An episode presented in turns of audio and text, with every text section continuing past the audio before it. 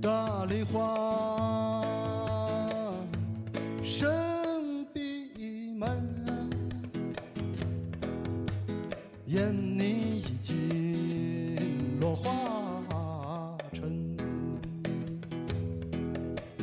但愿你是那知恩知义的心中客，不是那无是无非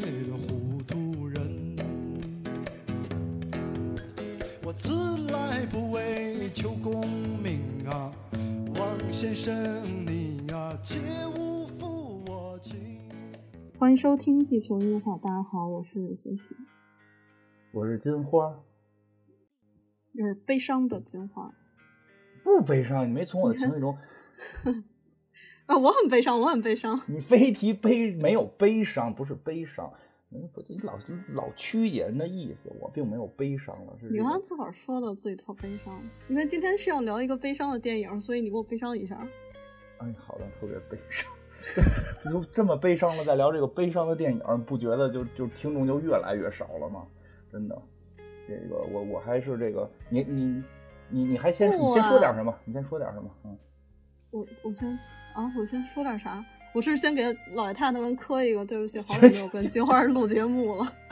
对对对对对，我都听了好几期，我都有点吃醋了，真的。还在别人在跟别人聊聊婚姻问题的时候，还老捎带着我，什么意思？你当我不听吗？就我每期都听啊，每个哎呦，字儿都被你给。发现了，真不好意思。我本来打算偷偷提你的，这我我 我都听了，我每个字儿都听你的节目，对吧？怎么还没有金花的粉丝来攻击我呢？不是不是？大家说喜欢，大家说喜欢看咱俩这个暧昧的聊天儿，我我我连你见都没见过，你要没换这头像，我都不知道你长什么样。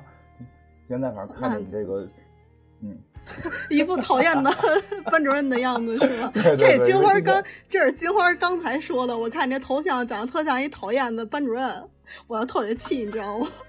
不好看的，还好看的讨厌的班主任，就三个定语，不要不要把褒义词给给删掉。我就只能听见那个对我不利的。哎，算了，本来是一个挺悲伤的、挺悲伤的电影，还好还好，真的悲伤，你不觉得吗？咱俩一块儿看的时候，看到最后就就贼难过。还好啊，因为跟你一起看的就没有那么悲伤了。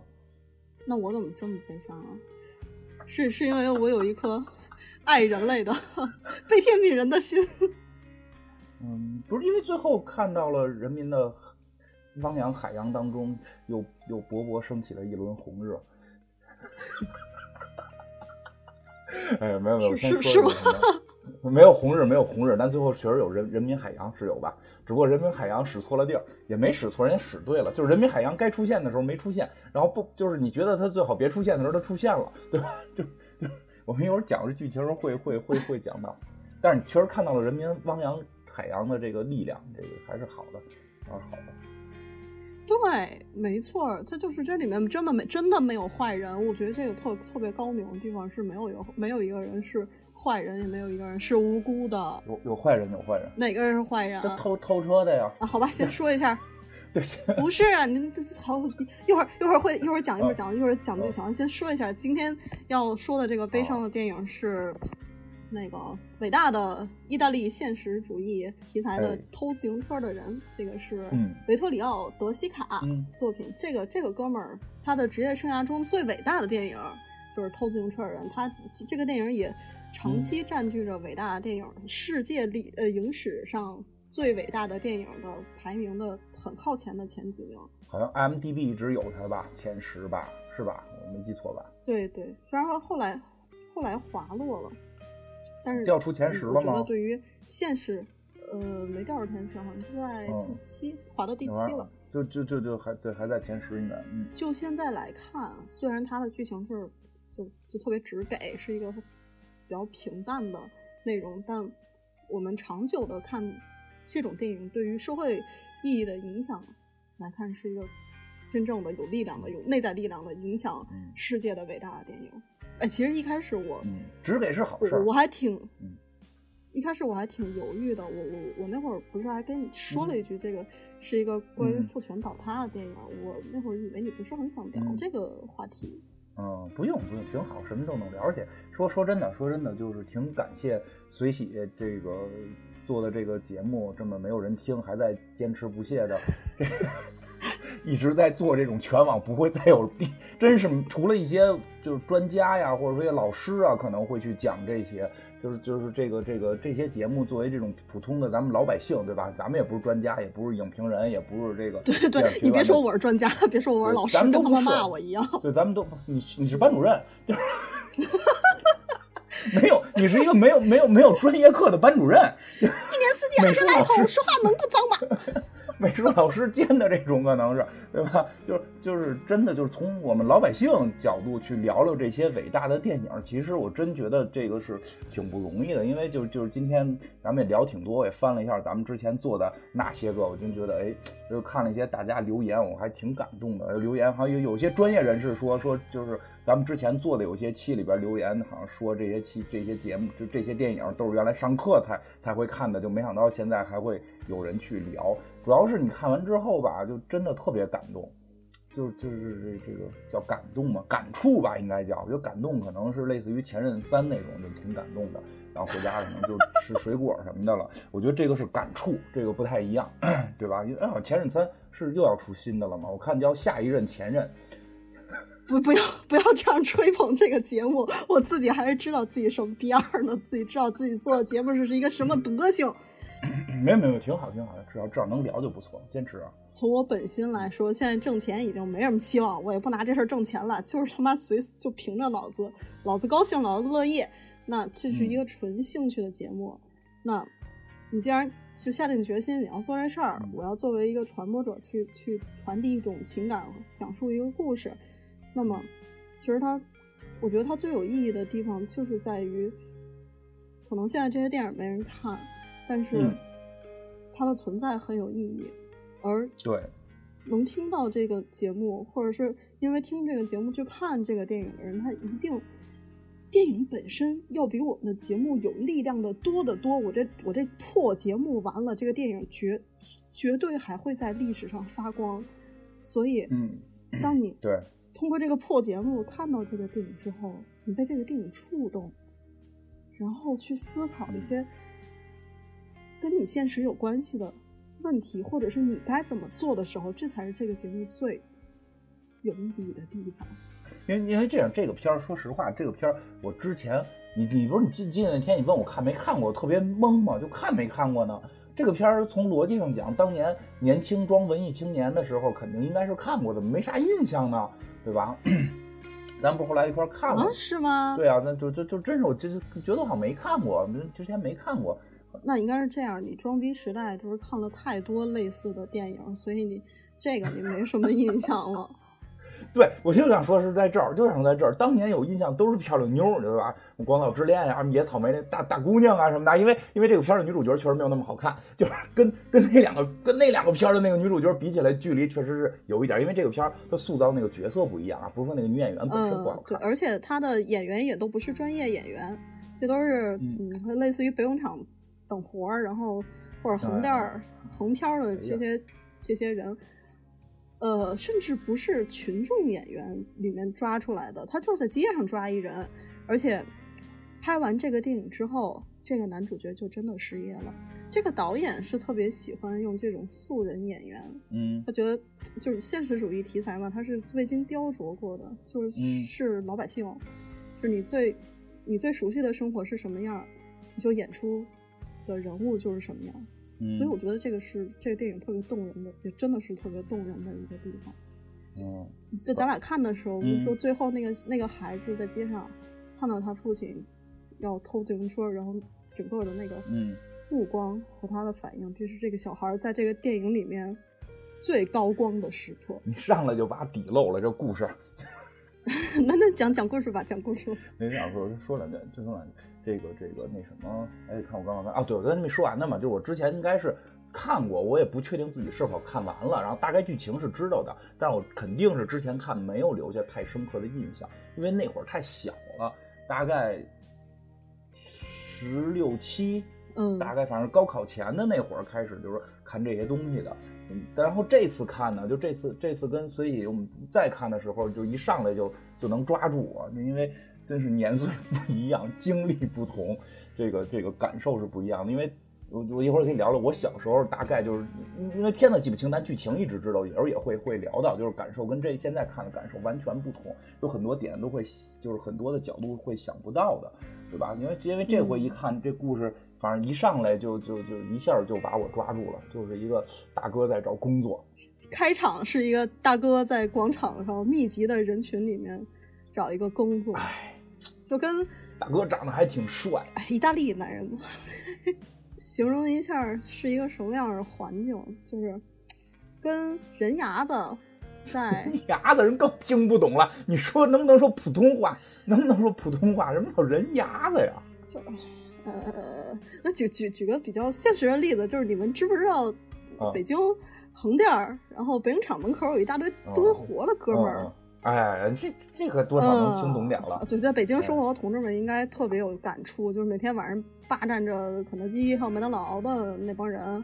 没没有没有没有没有去见过，但应该知道吧？嗯，对，咱俩好像有次聊过这事儿吧？就是那肯德基里面没法要了。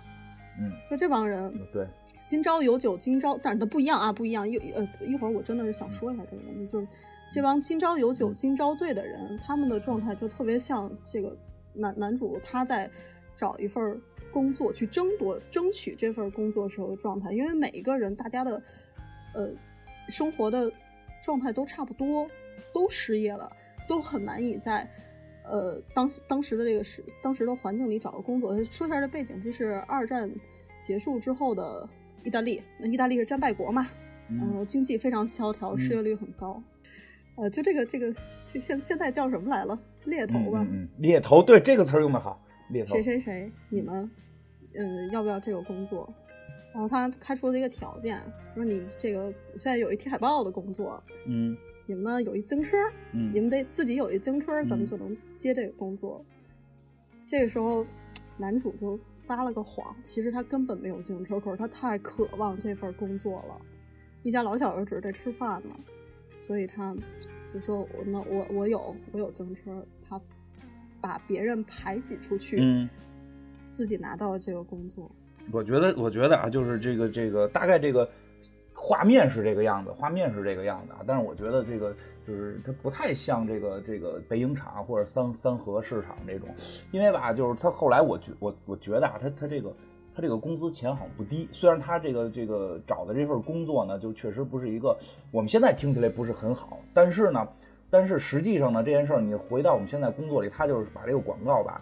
就是他是贴他得到一份贴广告的工作，把这广告呢贴到这个界面上，是这么个工作，对吧？我们现在在广告公司里这个活儿呢，就是说把这个做出来的图让更多的人看到呢，这叫媒介。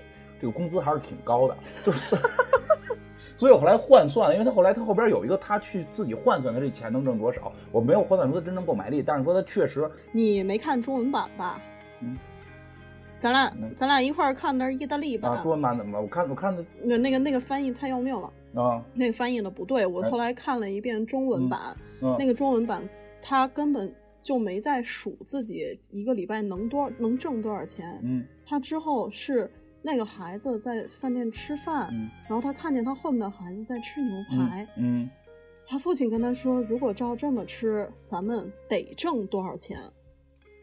但是后来不就是不是说他一个礼拜能挣多少钱？但是后来不是因因为不是说他得挣多，那就跟他有没有这份工作都不行吗？这就是有这份工作，他有有这份工作，因为他有这份工作，他也吃不起牛排。他不可能顿顿吃啊！但就是说，我觉得日子过得不错，因为我也不能顿顿吃牛排。就现在一顿牛排挺贵的，不是我的意思是什么？就是说他没有就就就因为你你因为因为北影厂那些就可能是非常。挣的非常少了，他演一场戏多少钱？因为我觉得这个人的，因因为因为我觉得这样，如果这个工作对怎么讲，就是特别低端的话，就就就我觉得没有那么低端这份工作。我觉得这工作挺简单的，就就是我觉得设计海报的人更更值钱呀。开玩笑，开玩笑，开玩笑，就是就是就是就是咱俩现在分歧的意思是说，就是他这份工作到底到底是不是特别穷？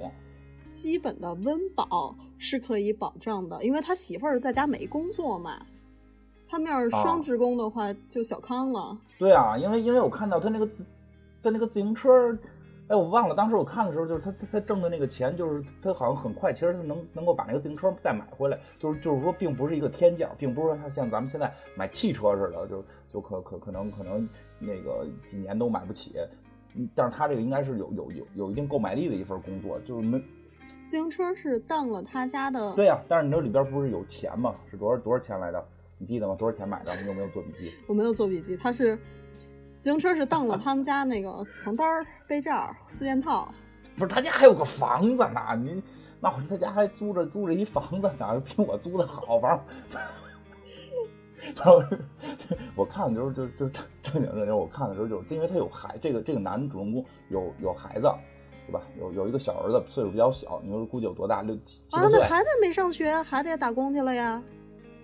啊？对，孩子没上学，这孩子是比较可怜，打工去。但是没准那会儿那会儿人这就是他们西方没有这个咱们这种九年义务教育，所以就就可能只能打工。就是这个他媳妇儿又不上班，我我真，他，媳妇儿其实是是是不是干点别的这个给人缝缝补补的活儿啊？反正他里边也没演，反正就是确实是家里边指这男的挣钱呢，对呀、对吧？而且这媳妇儿指着那男的挣钱，没没说这媳妇儿干什么别的零零散散的活儿补贴家用，而且这媳妇儿还找找找神婆去呢。对呀、大仙儿不是得给大仙儿，这不是你，所以你你你你思考一下这个这个这个这个这个家庭环境，这一个男的的挣的钱，当然这小孩实际出去打点零工，对吧？他擦个皮鞋能挣点儿。就这男的他这个这个这个蹬车这个事儿，就是就是他骑自行车去上班的这个事儿，去给人这个街上边刷海报、贴海报的这个事儿，是实际上能够承担起这个家庭的这个这个收入的，就是就是他能让他。啊，温饱吧算是温饱以上，对吧？温饱以上，这个小康以下，能能达到这么一个生活生活生活质质量的。所以呢，你你的意思是说，不结婚不生孩子逼事儿没有吗？就是自己 不是你怎么就你们这些人都疯了吧？所有人的意思都不是不是，因为我我是想说什么呀？这件事儿就把它区分开，它是这个，它不是社会最底层，它是一个以以就是就干的是个体面的活儿。他干的是个相对体面的活儿，我觉得在那个时代，就我们现在这个时代，可能会觉得你当街去刷海报这个活儿不体面，但那是一个二战刚刚结束，然后这个这个意大意大利它它属于，呃属不属于战败国也都不好说吧。然后反正因因因因因为当时他们那个那个情况很诡异嘛，然后这个这个他他们打半截儿，他们这个这个国家就投降了嘛，因为他们这个所谓的墨索里尼其实不是他们家的，不不是他们国家的这个这个最高首领，他们国家还有国国王呢。然后国王后来把墨索里尼给废掉什么的，就就有这些场景嘛。他并不会像德国跟这个日本最后就是说战败之后经济完全的这种荒废，但实际上来讲也算是二战之后整个欧洲都不太行。他整个经济环大环境不好的情况下，他能够蹬着自行车，还给他一小帽子，对吧？我觉得这个情节特情，对对他给他一小帽子，然后戴上这帽子，他觉得自己挺帅，然后就那跟眼神里有。哎，眼神里我都看出跟他媳妇儿说晚上咱们可以这个什么了，诱惑了就。我我知道我知道了，你是觉得贴海报是一文文文化就是还行文艺工作者，不是也不是文艺，就是还行所。以他挺体面的。对，所以他体面，你明白吗？如果他已经再烂到我得这么跟你说，不，绝对不是这样的。不是吗？不一分？耕耘一分收获，啊，凭什么就是不体面的工作？我他妈卖早点，我当环卫工人，我去我去送快递，我这是在社会你是我凭什么不体面啊？这就错了嘛，因为你生活在社会主义国家，我们现在讲的是一个西方资本主义国家的这么一个电影，他们的这个根深蒂固的这种这种腐朽思想里边肯定是带有这个的。因为因为我我我只在猜测他们里边这个人的情绪啊，我并不是说并不是说我认为工作还分高低贵贱，工作是不分高低贵贱的，这个这个这个是我跟你是认可的，但就是说在片子里边他会不会这个人会觉得这份工作会还可以，就是他没有到更低端的工作去，因为对，就是偷自行车应该是偷自行车算不算工作？因为那些人靠那个在活，就是还有那么一群人，他他们在靠那个在生活。你你你大概懂懂我意思吧？还有那个销赃自行车的那个那个那个那个集团，其实，我觉得，我觉得是，我觉得是这样的，就是全世嗯界的无产者都是一样的，都没有拥有自己的生产资料，所以他很容易从一个，嗯啊，就嗯姑且同意你说的嗯是个体面的工作，可以过嗯上小康的生活。他很容易就滑落到最底层。这个电影演的恰恰就是这这样一件事儿。对吧？这个这个人是一个明显想往上爬，他嗯并没有太多你刚才所说的这种无产阶级的这种这种这个这个什么反抗的自觉性，他是一心的想在这个体制，就是他们这个西方资本主义体制下，这个走向小康的这个这个西方小康的这个路上边往上爬，他是这么个计划嘛，对吧？所以他觉得这份工作就特别重要嘛。嗯，对？吧？然后呢，而而且让他们家里边整个家里边就觉得行了，欣欣向荣了，对吧？一个老公找老公找着工作了，嗯这个虽然是把家里的床单当了，可能几个月估计也能再赎回来吧。然后呢，觉得这这个是一个就是就是未未来的这个路已经已经敞开，就这就感觉啊，我我感觉这种感觉心情吧，因因为我我也是一个中年男人，我就感觉哎呀，进了这个进了互联网公司了。进，虽然我现在的工资，我我觉得啊哎，好，我还真卡了，感觉。你从失业的状态到你找到嗯工作的状态，那么就已经代表着未来的路向你敞开了。毕竟你从没有收入、朝不保夕对啊，的生活到一个未来是有寄望的嗯，日子，这个是就让人特别有希望的一哎，件对对事儿。对对对对对，就是就是这意思，哎，就是就是这意思。他不是说一个还没希望的工作，是让他觉得未来是有希望，家里都特别 happy。我觉得他们就就表现出很高兴，而且这个这个，所以这个自行车就成了关键嘛，就是这个自行车是我们通向未来幸福生活的那把钥匙。哎呀，这个自行车就搁在家里边，各种摸呀、看呀，我就盘呀，这对 他那孩子，那啊孩子还就啊就特别早就起床，然后擦这自行车。嗯哎呦，这这是未来幸福的钥匙啊，对不对？嗯我是不是就能买买一本小人书了？就这这种感觉吧，真的感觉这这个是是他有这种就是进入了互联网公司，虽然这个互联网公司他刚来还没有拿到期权，然后工资还非常低，但是但是你看到了未来嘛，就就是你懂你懂我说，你为什么我说我后来第二次看感受特别深啊？就就我能看到一些之前以前的那种影子，就这个工作可能真的不是那么好，你明白吧？他确实不是那么好。然后呢，你想他还得自己弄他妈这个自行车，自行车得自己出嘛。但是就有有远景了，对吧？有愿有愿景了，我感觉就敞开了。他这寄寄希望，所有希望于这辆自行车上，结果他们就就现在和啊互联网公司的最底层的工作人员比，可能也没有什么可比性。你说。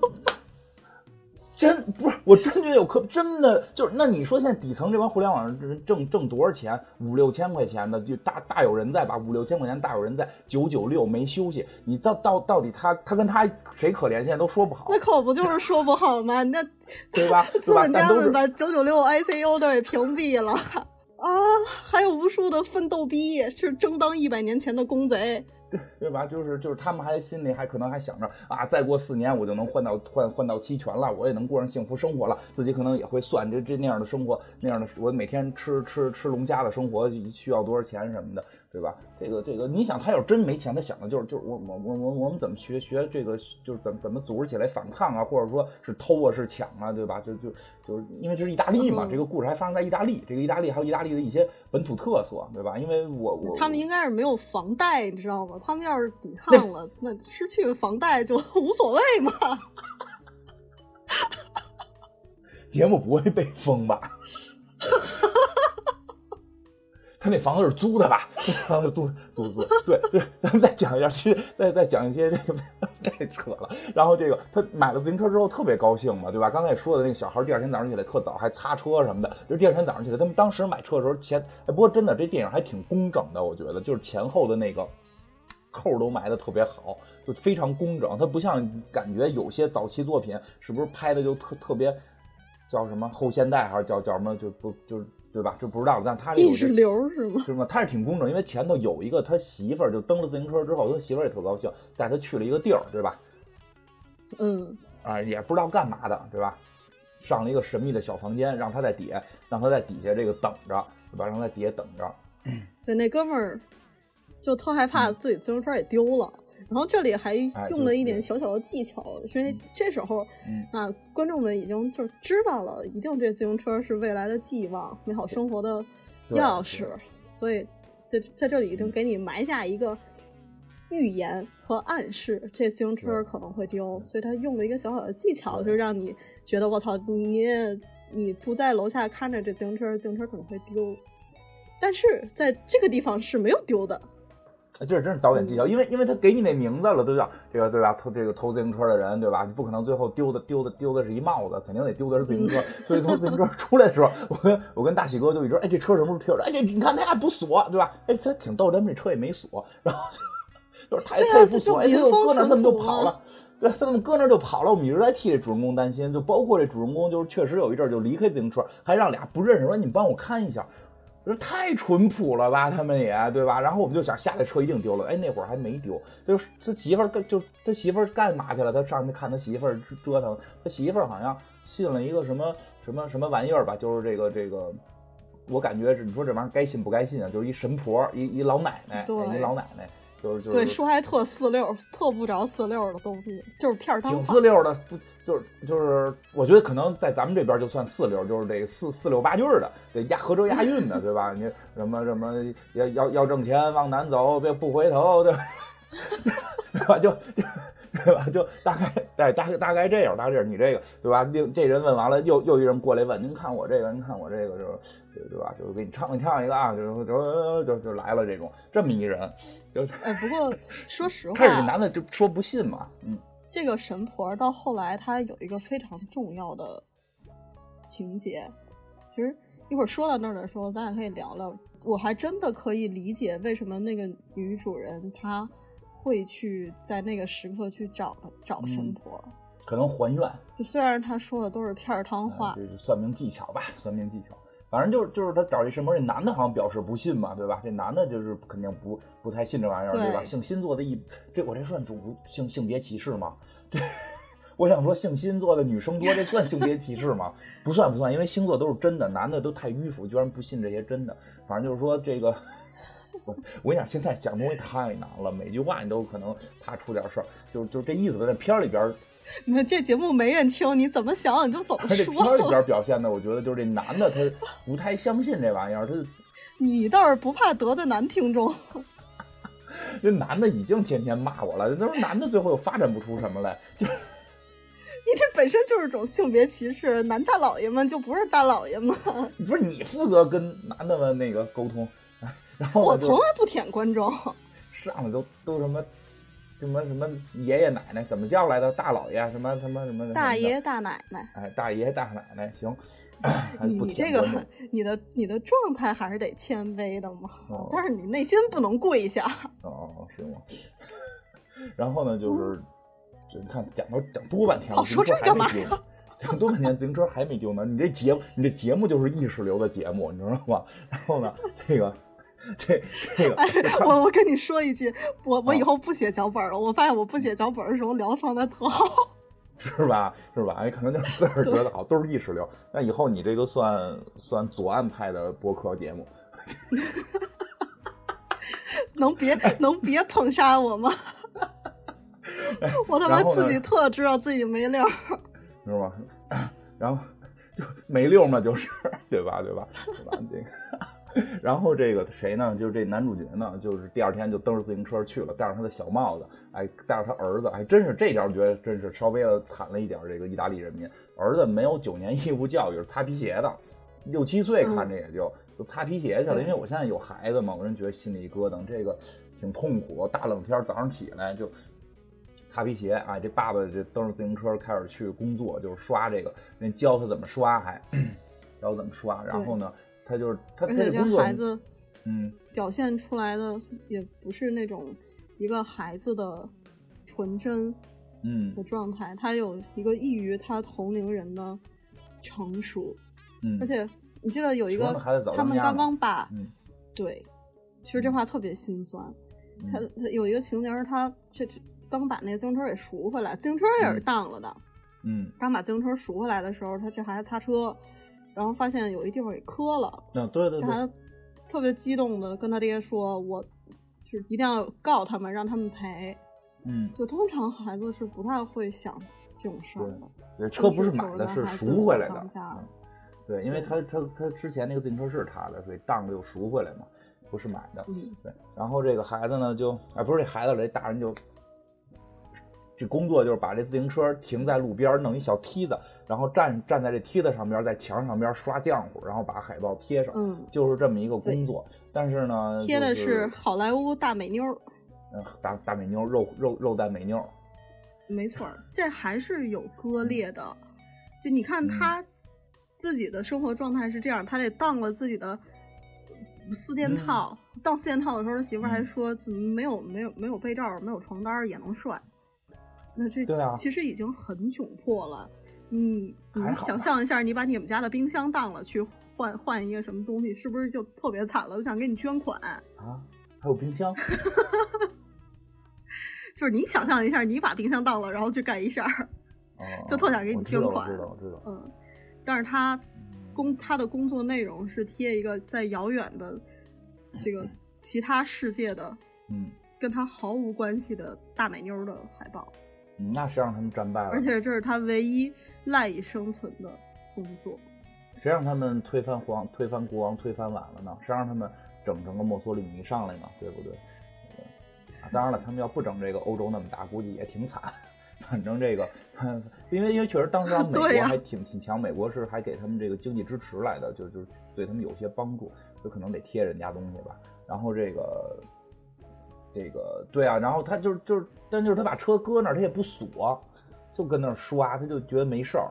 结果就是嗯没刷几下就被另一个兄弟给给偷了，骑上就走，跨上就走蹬自行车，就跑了。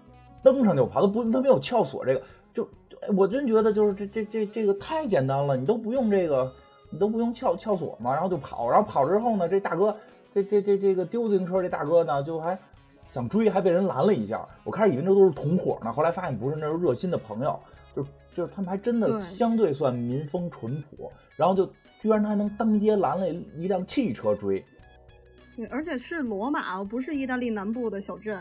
啊，对，他还拦了一辆汽罗马城车追，嗯。拦了一辆汽车追呢，这汽车还真帮着追，但是最后依然是就是看似追上了，结果揪下来一看，哎，不是不是刚才偷车那人错了，就等于这车就丢了，然后回去回去再看浆糊也被偷了，就 底儿掉全没这，样 特像想起来郭德纲说一相声，这个偷煎饼果子回去啊连车都就没了。偷煎饼干儿那个是吧？全没，全没有，全没了，全没之后，这个那就惆怅了，对吧？这个这个整个未来的生活，这这就这就是从天堂到地狱啊，对吧？这就相当于相当于是这样，你呢，你公司呢就是招聘你，跟你说呢，你现在可以进入我们这个五百强的互联网公司，然后呢，你大概四年之后嗯是可以拿到这个一千万的期权。然后呢，你特别高兴，你就去了。说，但是要求你先得买一个自己买一笔记本电脑啊，然后你干好了笔记本电脑，还得跟公司先买。哎，跟公司买不管了吧？你兴致勃勃的买了一最好的笔记本电脑，上班儿，哎，上上班第一天，这个自己的问题，自嗯，己的问题你还得贷款买。太惨了，笔记本都贷款是吧？买的外星人三万六千多，然后然后公司往这电电脑里拷了一重要文件，结果第一天这笔记本你给弄丢了，对吧？你这种绝望，你你现在还欠着钱了，对吧？你从天天堂到地狱啊！你从这个未来未来可能是这个这个什么四年之后千万千万身价，到一下又变成了现在眼前儿可能你四年之后还是这样一样落魄的感觉，就这个落差可能太对，大了。而且下个，呃，下个月的房租还交不上，还得啊还还得还花呗，太绝望了。那你不行就传点照片儿吧。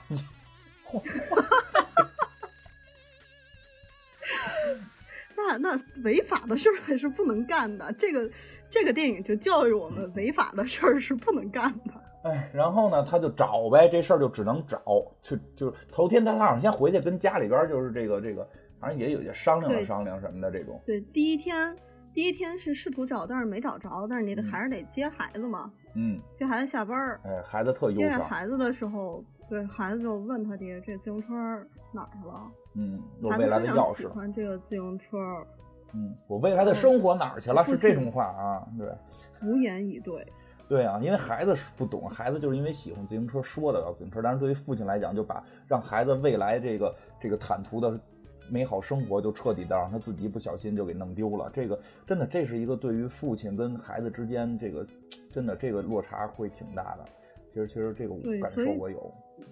那会儿我问你，就真的是不是要聊这个？所以我觉得，就我特别惶恐聊这个话题。为什么？我我真的觉得，对于一个人的这短暂的生命里，父权倒塌这件事儿，对于人的影响特别重大。我觉得很难以去把它聊出来，因为很很痛苦。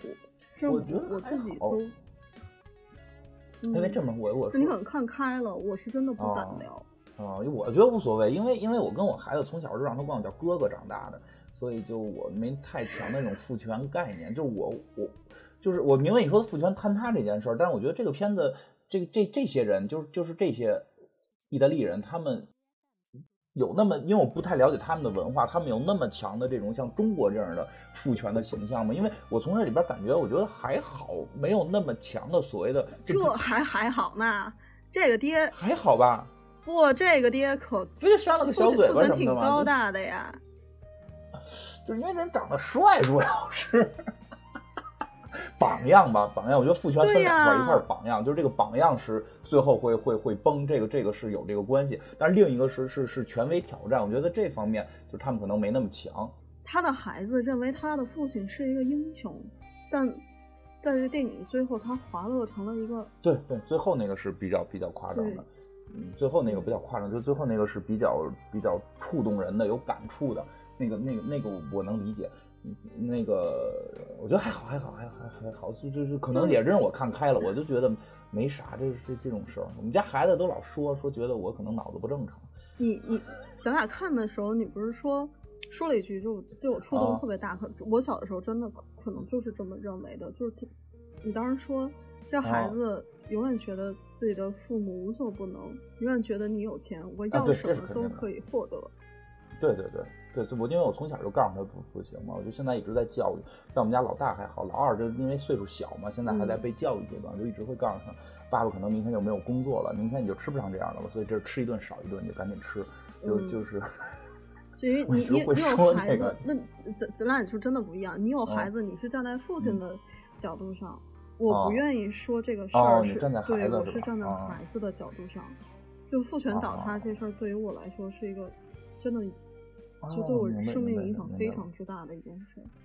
呃，特别我是一个是一个还在比较相对来说比较传统的家庭下成长起来的女孩子，对于父亲的形象的倒塌，你发现他不是无所不能的人，他不是一个英雄，对对对，他甚至比平常人更平常。他也有无能为力的时候，是吗？这对你影响这么大吗？非常大。哦，这个是因为我没有，我想的我带入的都是父亲，所以我就会没那么的焦虑这件事儿。就咱俩的角度确实不一样。我记得你给我讲过你们家的事儿，但是现在这个这个，嗯，看吧，你要不要说啊？没事儿，不提具体。你在那个时刻真的懂得你你你的亲人，你最至亲的人，其实 就暴露了他。特别难看的一面的时候，我觉得那个当时的心情是非常崩溃的啊！我都有预判，那也有点悲伤。我我跟你讲，我我明白区别了，因为 我明白区别了，因为就是你之前会把父亲这个形象就觉得。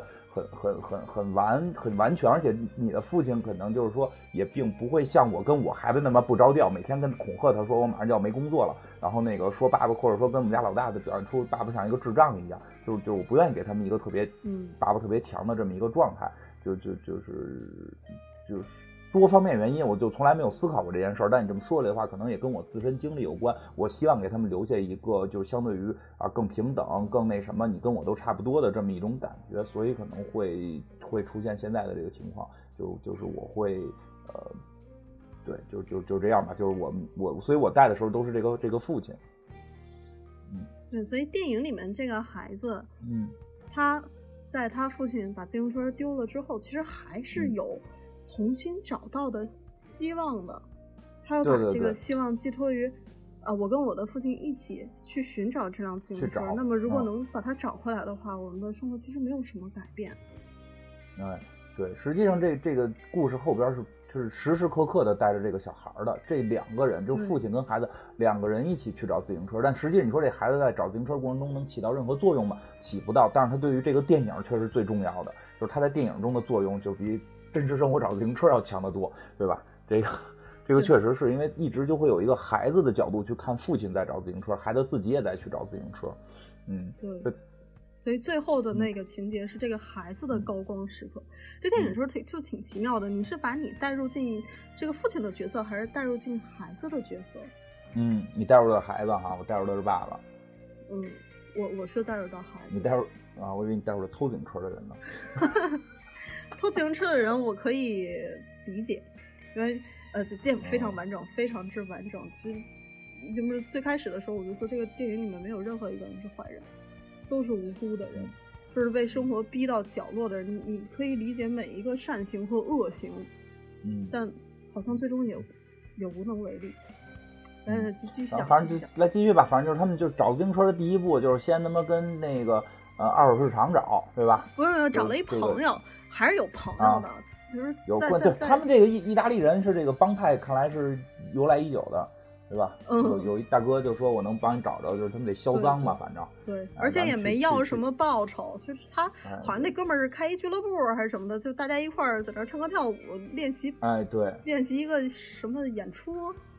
哎这哥们儿在台下，然后就找着这哥们儿了，跟哥们儿说：“有完犊子，我把我自行车丢了，你你得帮我找。嗯然后这哥们儿大概是有点门路的，而且，嗯嗯，他的生活显然是比丢自行车的这个男主角他家的生活要好一些的。嗯我觉得好挺多的，嗯，有自个儿小买卖，呃，他才是真正的从事文艺工作的人，天海豹不算，天海豹是媒介，天海豹天海豹是媒给介横店，他是老送盒饭板不，算是文艺工作。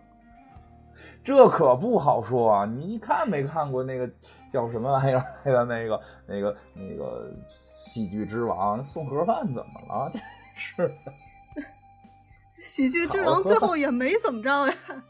喜剧之王难道不是一个悲剧吗？是一大悲剧啊！但好的盒饭之王也，人家人家也是文艺工作者啊！别看别看不上，没有，啊我没看不。上。你不是你怎么回？事儿？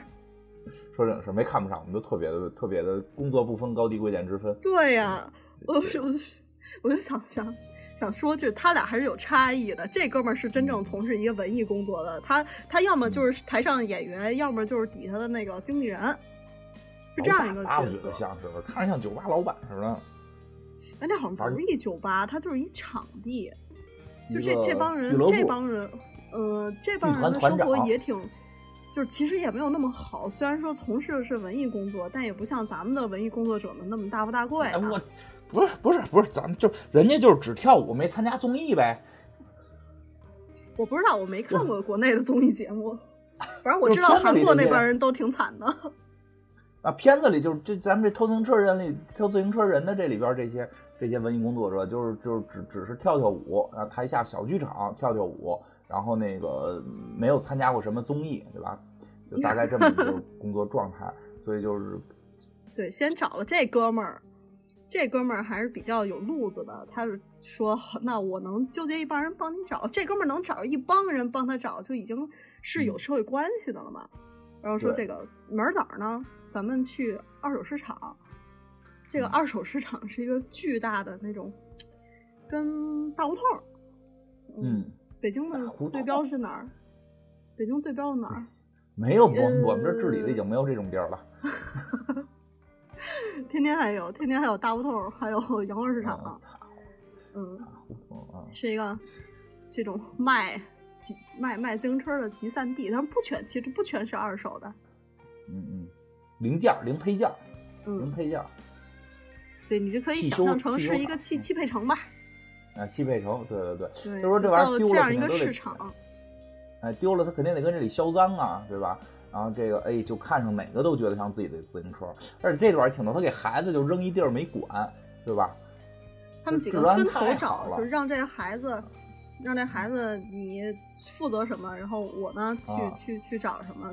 他们当时已经想象这个车有可能是已经被拆了，啊，被分尸了，咱们得找着胳膊腿儿，这么个意思。毕竟是脏车嘛。就是现在还是嗯提示一句啊，买买脏车是违法的。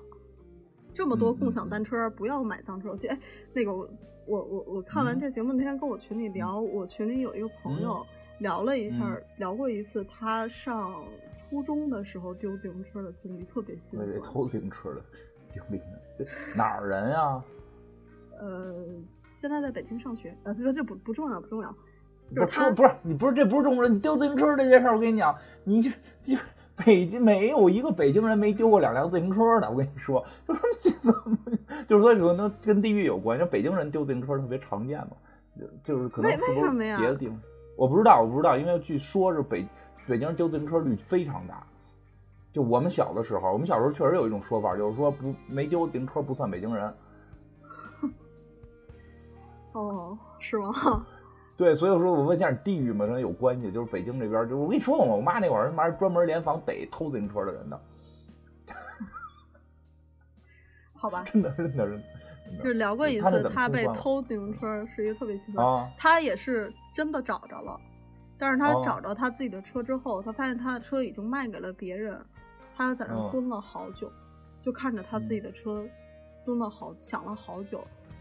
他想，我现在是弄回来偷我自己的自行车算不算犯罪？因为那会儿太小了，所以还没有报警的意识。嗯，那就放弃了。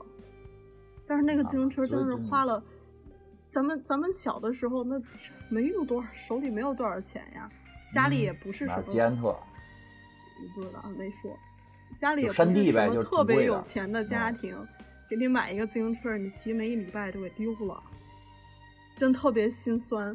我我我可以对标一个我自己的经历，我是丢过手机，真的是，嗯，我买了大概一个礼拜就在肯德基被人掏走了，特别心伤心，真特别伤心。嗯，我我被人偷过骗过二百块钱，我特别伤心。你被酒托骗过多少钱？你伤心吗？不是酒托那是另一回事儿，酒托骗多少钱那是人本不是那什么不是人本事，那个那个那个就是，我给你讲一下我偷丢钱，所以我有人特理解这个这这个这个这个爸爸，他不是说光丢一辆自行车的问题，他觉得丢脸，也不叫丢脸，就就自己的智力去哪儿了，就就这种感觉，你能明白吗？就我我我特别小心，因为我就你能感觉到，其实这个爸爸也说对这个他这自行车挺在乎的，对吧？对吧？他没说他咱们看着拉和点儿，我觉得可能跟地域有关，就是就是北京我们这个岁数大，北京的这种丢过车的人，就是绝对不像他这么拉。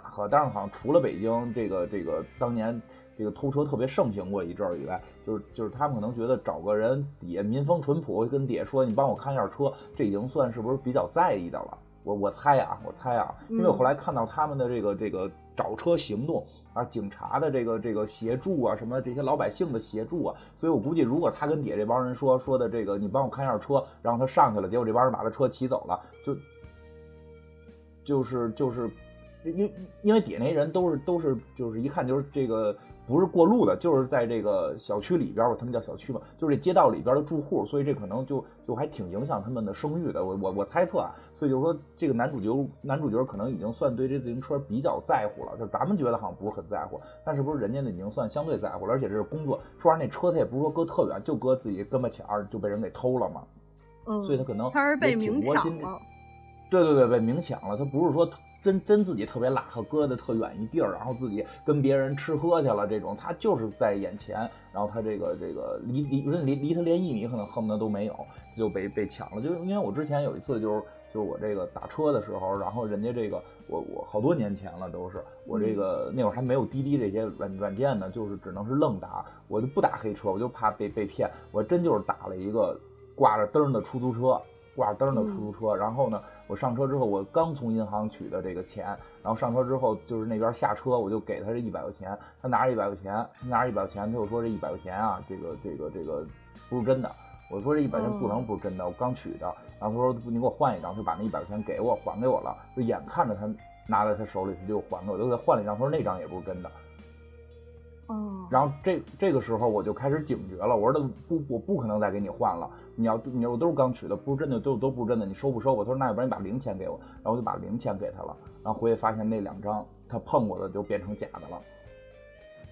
呃，我也有过一次类似的经历，是我上学的时候半夜，呃，不是嗯半夜，也就七八点钟，天儿已经全黑了，打车回去，在在车上那个司机跟已经商量好价格了，然后嗯当时我手上没有零钱，我就给了他一整嗯。张一百的，嗯。他就在当时，我让他给我找嗯。钱，他不找，我当时嗯。真的太委屈了，就在车上我，因为只有我一个人打车，我我嗯。就我就不敢，后来回家嗯。我就哭了，我觉得特别屈辱，因为你你说的那个状态应该是觉得我我自己无能为力，或我我我自己呃没有掌握自己命运的那种屈辱，对，就是那种感觉，就是就是让人骗了，让人欺负了，让人这个这个这种感觉。这不是说大老爷们儿就没有，老爷们儿也有，而且他是这个这个这个，对吧？他那辆自行车对他来讲又是他全家的希望，就就是这种，我二百块钱我他妈难受了好几天。我爸后来说给我二百块钱，或者是谁是怎么着的，我我说的，我说这这不是你这不是钱的问题，这是你你觉得自己像个傻帽。对对，那不一样，那个是你想这哥们儿就这么信任他的生活的环境，嗯在楼下随便找一不认识人，你帮我开着车，也也丢嗯不了，也没什么事儿。但是嗯他在工作中被人明抢了一辆自行车，我觉得这个可能对于他对整个社会状态的认知，或者是就自嗯己对于自己社会观、自己世界观的建立的一种倒塌。对，其实是这样，他挺难受的，就是这就能感觉到，所以他心里就挺糟心的。哎，真是说到这个还真是挺难受。是是是 一个悲伤，是一个悲伤的话题吧？现在晚上晚上悲悲悲悲伤的讲，说点开心的事儿吧，也没有任何 开心的事儿，反正他们就开开心心的没有找到，他们开开心心的没有找到，就很沮丧的往回走啊。这中途没有中途，他们嗯找到了一个好，他们哦认为自己是自己自行车的一个、啊一个摊主，他正正正在那儿刷漆呢。呃，刷漆嗯这事儿就就挺微妙的嘛，这这、嗯 这挺好的。那为什么要刷呢漆，？对吧？对，然后他们就气这个这个争辩争辩了两句之后，把警察给叫来了。嗯，但警察也真的做了他该做的，警嗯察没有刁难，对警察根本没有刁难他，警察很很正直的去执行了他的任务，去检查了那辆车。检查这车，哎，这车上面有钢号啊，就是印的号，这个这个这个钢打的号，这个这个，因为那会儿自行车就跟现在汽车似的了，对吧？这这这肯定有能识别的，结果一识别说不是，对，咱们其实改革开放初期还是三件套呢嘛，自行车、缝纫机、手表，都是特别嗯重要的东西。嗯嗯，反正就不是之后，他们就挺没辙的，就只能离开，就觉得这车铁丢了，对吧？哥几个也都觉得这找不着了，嗯我要插一句，他们在市场找的时候，这时候他们遇上了遭遇了一场大雨，这种晴天白日突如其来的暴嗯雨，嗯，这父子两个人就躲在房檐下，嗯然后这这这是后来，对对，这这这这这这这是他们从那个市场出来了，嗯。呃，去另外一个市场了。对对对对，因因为在那儿，他们马上就要看到看到那个下下一个进程了。就那那继续，他们从那个市场到了另一个市场，对继继续，然后突然下大雨，嗯这个让我特别触动的一个、嗯一个画面。当时我还问了你一句，这帮人是嗯干什么的呀？然后你跟我说这是然后我用特别专业的影影影影评角度给你讲了一下，然后获得了多少个赞。是他们在房檐下躲避这场晴天晴晴晴日下的暴雨。这时候跟他们哎一起来来了一躲避的群神职人员嗯一群神职人员。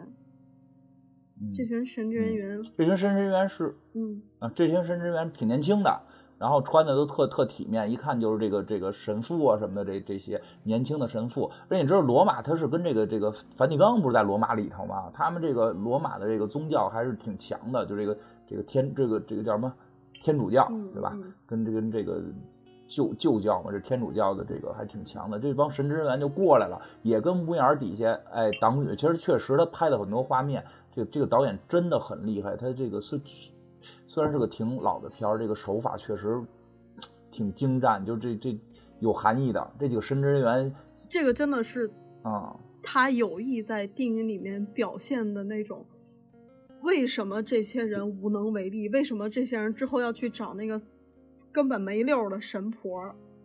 在这之后，又有一个情节是，他们在街上看到了，呃，这个偷自行车的人。你先把这说完，等会儿，等会儿，等，等会儿，等，你先把这说完了。就是就是神职人员是这样，就是就是就是这个谁啊？这个这个男主角，这不是在屋檐下，这个。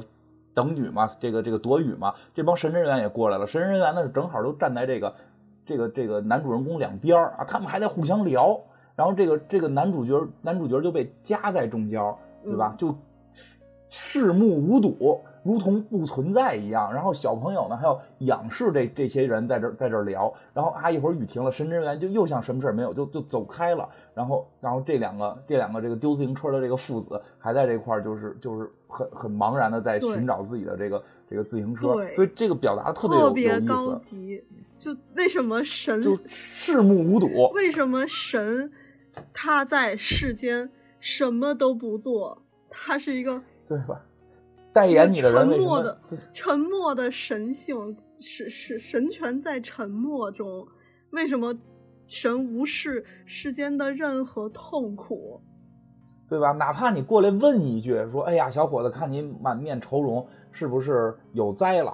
对吧？我送你三卦，就是 也没有，就完全就不看，完全就不是，就眼睛从眼睛啊，从他的这个脸就像穿过去一样，看对方的那个另一个神职人员，俩人在那对话。这这拍的太高级了，这个人就不存在一样，就是神，这些神职人员宗教根本就无视你。对吧？这就得合，确实跟你说的，合到后来为什么啊？大家要要开始信那玩意儿，对吧？对，对吧？对，真是。所以这个神职员走了之后，雨就停了。雨停了之后，他突然看到了，哎，看到了偷他自行车那个人的背影。对，一个背影。哎，这背影呢，跟一大爷呢，一老头也不知道在说了点什么，就嘀嘀咕嘀嘀咕，他就赶紧过去追。然后蹬自行车那个就就是这个，他觉得是他偷他自行车那人呢。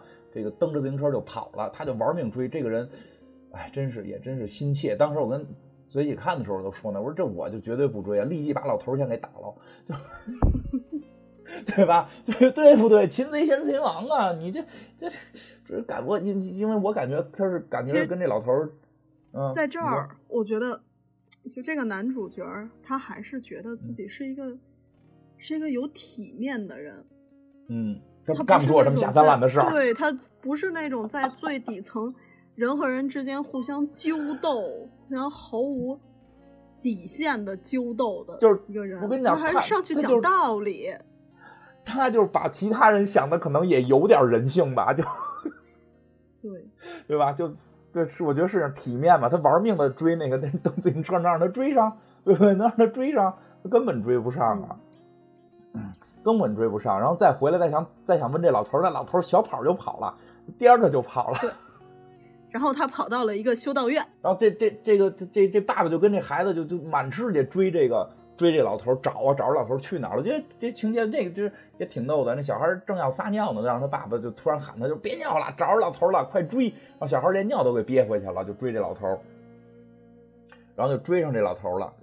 特别，我真觉得挺。这个老头是他们找到自行车唯一的指望。啊，这特跟老头说过一句特别，真是，我就看到那儿我特别心酸，就就因为我我现在觉得这老头不是他爸爸，就他妈得是他师傅，就是，就真这个男主人公比我善，我只能说，就是老说我有爱，我真的比真的我我我这个在这些小事上我做不到，我真觉得这老头是个坏人，但是这个男主角还像一个对待一个普通老人一样，跟他讲讲自己的这个。啊，是特别重要，自行车丢了，然后那个小伙子跟你说过话，你你能不能告诉他在哪儿？什么这个那个？那这老头能告诉他吗？老头就又颠颠颠跑了。真的，我真这么理解，怎么没给他揍了呢？就是我们遇到这个事儿，你发现一个正在销赃的人，而且还是。偷了你的东西的人是不是应该先给揍一顿？或者就瞪着他就找警察呀？就是，但是因为就是就是销赃是我们猜测，因为这老头没有真正销赃，对吧？就是我们猜是不是他是个销赃的，或者他是不是他师傅？反正他跟小偷是一伙的，这里边一定是有蹊跷啊，对吧？咱们是是是是这么是这么考虑的这件事儿。但是这个这个男主角由于没有任何证据证明老头是个坏人，对吧？所以他就真的很体面的跟老头说这，然后老头，我就我反正我感觉这老头就是明显知道怎么回事，就颠吧颠吧就就又跑了，给他支开之后又跑了，跑到一修道院。我刚才紧急的反省了一下，我觉得我们两个人的这个想法嗯 真是学习了一身底层 你刚说劳动不分贵低，高低贵贱之分，揪逗的。所以真我不是，我紧急的反省一下，这电影就很就很厉害吗？这电影就很厉害，你平时不，你他妈不会想这些问题的。哎，真是真是，咱们都觉得咱们要跟个体面人似的，是吧？穿个他妈几千块钱西服就是个人儿了，啊跟个人似的。啊对不对？像咱们这些龌龊的思想，咱俩都不约而同的觉得，哎，这人是个傻逼吧？怎么不知道给老头先摁着，至少让孩子给他绊一跟头，孩子逗老头我去追那蹬自行车的，啊 这都是你我们这个这个这个叫什么不体面的做法儿。哎，当然不得不说，体面又怎样？就他没有体会到这个这个，他还没有体会，他还没有见到这个社会的残酷。那我，我我不，那我要认真的说，一个良性的社会就是应该让你在任何环境下都是一个有尊严、有体面的人。嗯，说的真好。我为什么要以一个一个下三滥的状态和和一个你他真的是错误的嗯，行为去用用这种方式去和他战斗真是看着特不心酸。不应该这样。如果一个制度完善，如果一个社会是是一个良性的嗯发展，我是不需要以这种状态和这些人抗抗争的。嗯，这他这非常畸形，甚至这种畸形在我们当下的社会，我们两个人身上都会发生。嗯嗯嗯嗯，所以我觉得我们应该紧急的反省一下。就我们要更体面，这是赖我们自己，主要赖我们自己的这个文化层次太低。你不不不要老瞎掰了。就是说，再再再进说一步，再嗯往往前再说一步，我们也经历过那种心酸的被人偷了东西，啊然后非常委屈的状态。其实我们我们的价值观在在我们很小，甚至在我们自己的价值观和世界观没有形成的时候，就曾经崩塌过呀。对啊，你没有辙呀。这是我们下意识的一个反应。对我们，你你发现你你没有办法，嗯，你你根本除了这种除了这种方式，这种不体面的方式，你没有办法去抗拒先保护好自己，先保护好扑面自己而来的。对你没你你没有办法去抗拒这种扑面而来，你你你无力去抵抗的，用体面的方式无力去抵抗的悲剧。我跟你说啊，就是包括这个片儿，包括上回咱们那大幻影，就咱俩都看出，真的就是就是，嗯，我我我估计没有什么没有什么这种这种国外的影评会从这个角度去讲，你懂我意思啊？就说到这儿行了，你不要再延展了啊。好好，我 们接着往下讲，接着往下讲，接着往下讲。不，我不不，我我我得找补一句，我也找补一句。嗯哦哦哦，就是在在在这个这从从从呃这个社会主义嗯初级阶段发展到我们现在呃这叫叫叫什么？我我我们现在是呃发展中国家嗯逐渐变成一个发达国家的过程中，这是一定嗯会经历的阵痛。那肯定的。但嗯我我觉得为什么这事儿要反省？为什么要看电影儿？就朋友们，他妈的为什么要看电影呢？是因为你从看到这些人的故事，从然后回想到你自己的时候，而不是去抱怨这个社会，是去建立这个社会的新秩序。哎呀，你说这太高级了，不？你可以卑微如尘土，但是不能扭曲如蛆虫啊！嗯，不行，我也得说点儿嘛，我也说点儿。反正这节目一向都是这么意识流，就是 就是这个想起来了。其实吧，真的，我就是最近我一直在思考好多事儿，不是最近了，前就是我前一段思考一件事儿，就是这个面子，对吧？有个说法叫“死要面子活受罪”，对吧？我后来越来越发现吧，这个中华文化呀，就博大精深，但是它也是相辅相成。有时候所谓取其取其精华，去其糟粕呢是应该的，但是这个过程当中呢，有时候呢，我觉得大家呢有时候也真就走偏了。当中国人不再考虑面子，而完全玩西方那一套，就西方的那个那个那个那那种叫什么？这个就是就是不太谦虚的那一套，这个这个个人的那个白左精英不是白左，不是白左，就是就是，你说有一最简单说法，就中国人比较谦虚嘛，东方文化比较谦虚嘛，上来可能就是说什么这个这个什么，就是这个问你做的怎么样啊什么的，可能说啊做的还不够好，对吧？一般是这样嘛。嗯然后那会儿嗯我们小时候老会讲说，美国人就会说自己做多棒多棒多棒，然后这种对吧？就是嗯你你你懂吧？这种这种这种区别。然后后来我们那会儿就会讲，就我们也应该更多的去表现自己有多好，而不要过分的谦虚。其实这是相当于一种面子，就中国人的一种面子，跟西方人的所谓的体面，我觉得是他们的展现形式不一样，但是确实是同一类的东西。这种东西看起来没用，但实际它在某种层面上会规范你的很多行为。而现在我们就是只学了，就比如说西，就有很多年轻人的思想就就已经开始变得就是就是不要不要那么过于谦虚啊，就是说说白了，我觉得就不要面子嘛，就你慢慢的不要面子了。然后你，但是你用了西方的那套东西，但是你中国骨子里的很多魂儿的东西没变，就会形成一个很奇怪的一种扭曲的畸形的这种这种状态。我觉得这个跟真跟中西方文化对撞过程是有关的。其实中国的很多面子在西在日本还保留着，对吧？就是这个我铁路，我是这个铁路局的这个这个我是铁路公司的这个总经理，我们这铁路公司出事故死仨人儿啊，我自己咔剖腹自杀，对吧？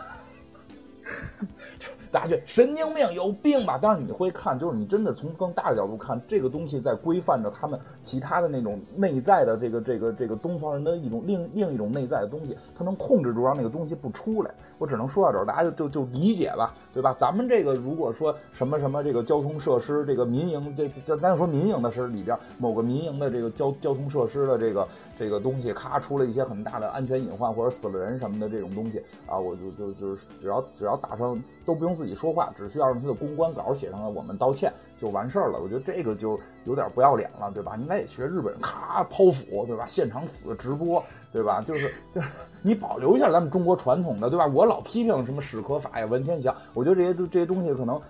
并不是特别说适合我们现在生活，但我觉得也不能一点不学，你也稍微有点气节，对不对？你要是能学华盛顿，你就彻底学好华盛顿，别别他妈一半学华盛顿啊，就就一半学那什么都都没学好。你要是说没学不学不成华盛顿那样的圣人，就要不然也学史可法，出点事儿咱先自杀，我觉得可以。你哦，你懂我意思了吧？就是其实那就是一种体面，就我们在失去体面，就就就是一个文化的冲击。嗯，我作为课代表，我要提炼一下你刚才说的东西，就是就你做做一个精神高贵的人，但是不不是不是你说那稍微有点极端，兄弟。对，是就是极端嘛，就是很极端化嘛，极端化一听让人容易记住嘛。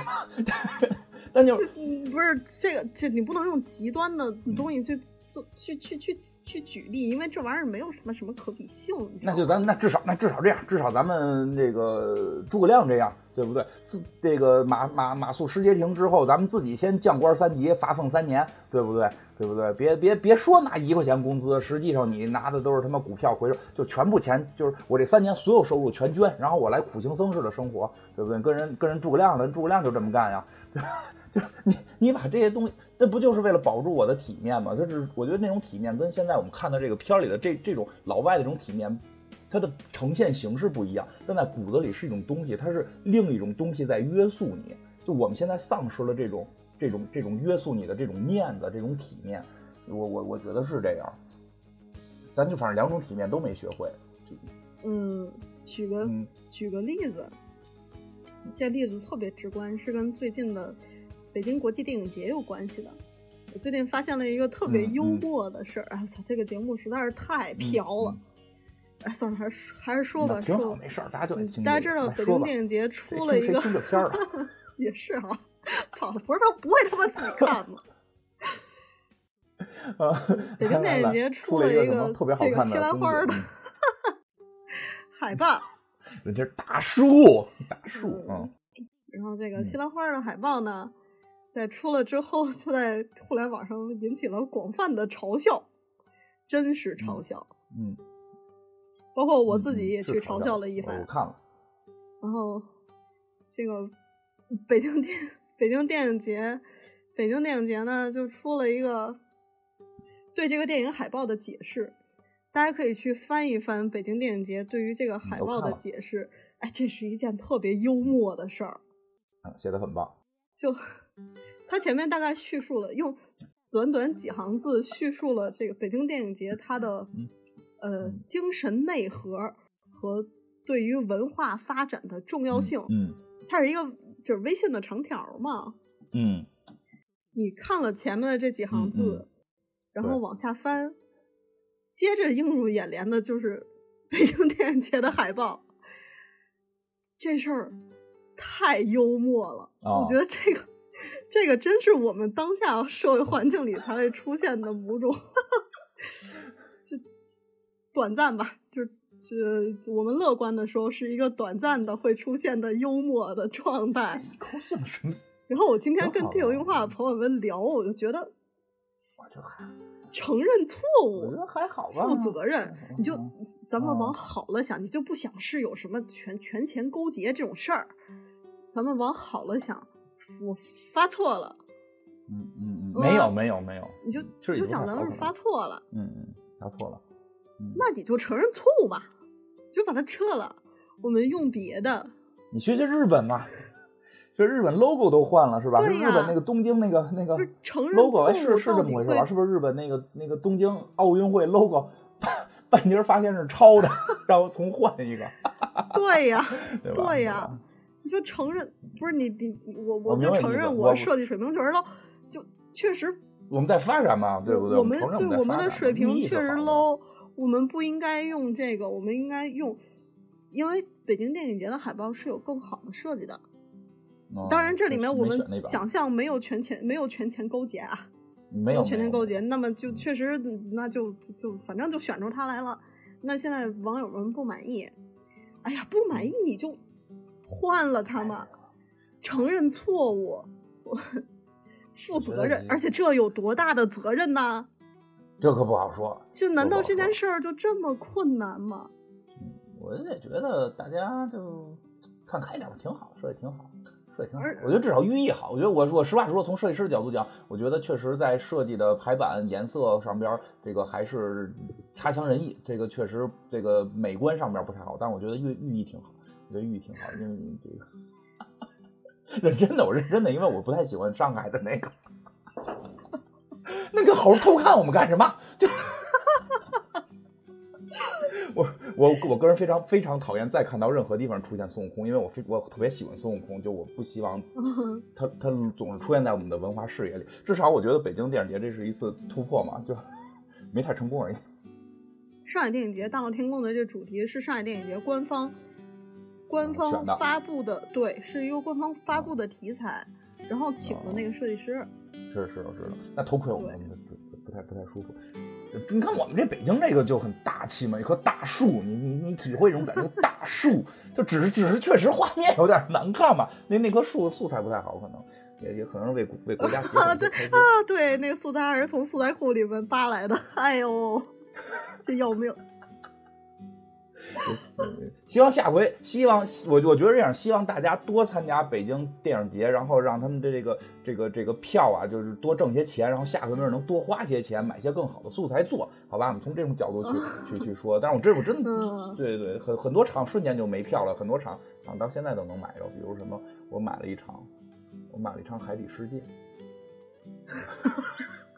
来正经的吧，对，这往下往下来来吧，往下来吧，已经跟这电影会越来越没关系了。修道院，修道院，嗯，修道院了，我跟你这儿也能说太飘了，这个对破节目。这也能展开老多了，对吧？刚才说到哪儿了？我们再重重新回到上上回说，我们说到，我跟你讲，这他妈和评书都算一回。上回书我们要不，把这节目截断吧，到时候算下一期吧。所以你这个节目可能要聊的特别长了。所以你变，所以你变，这个哎，这个最近地球硬化真的不能再录特别长的节目了，就是你们听着累，我们说的也累，所以呢，这个预知后事如何，请听下回分解。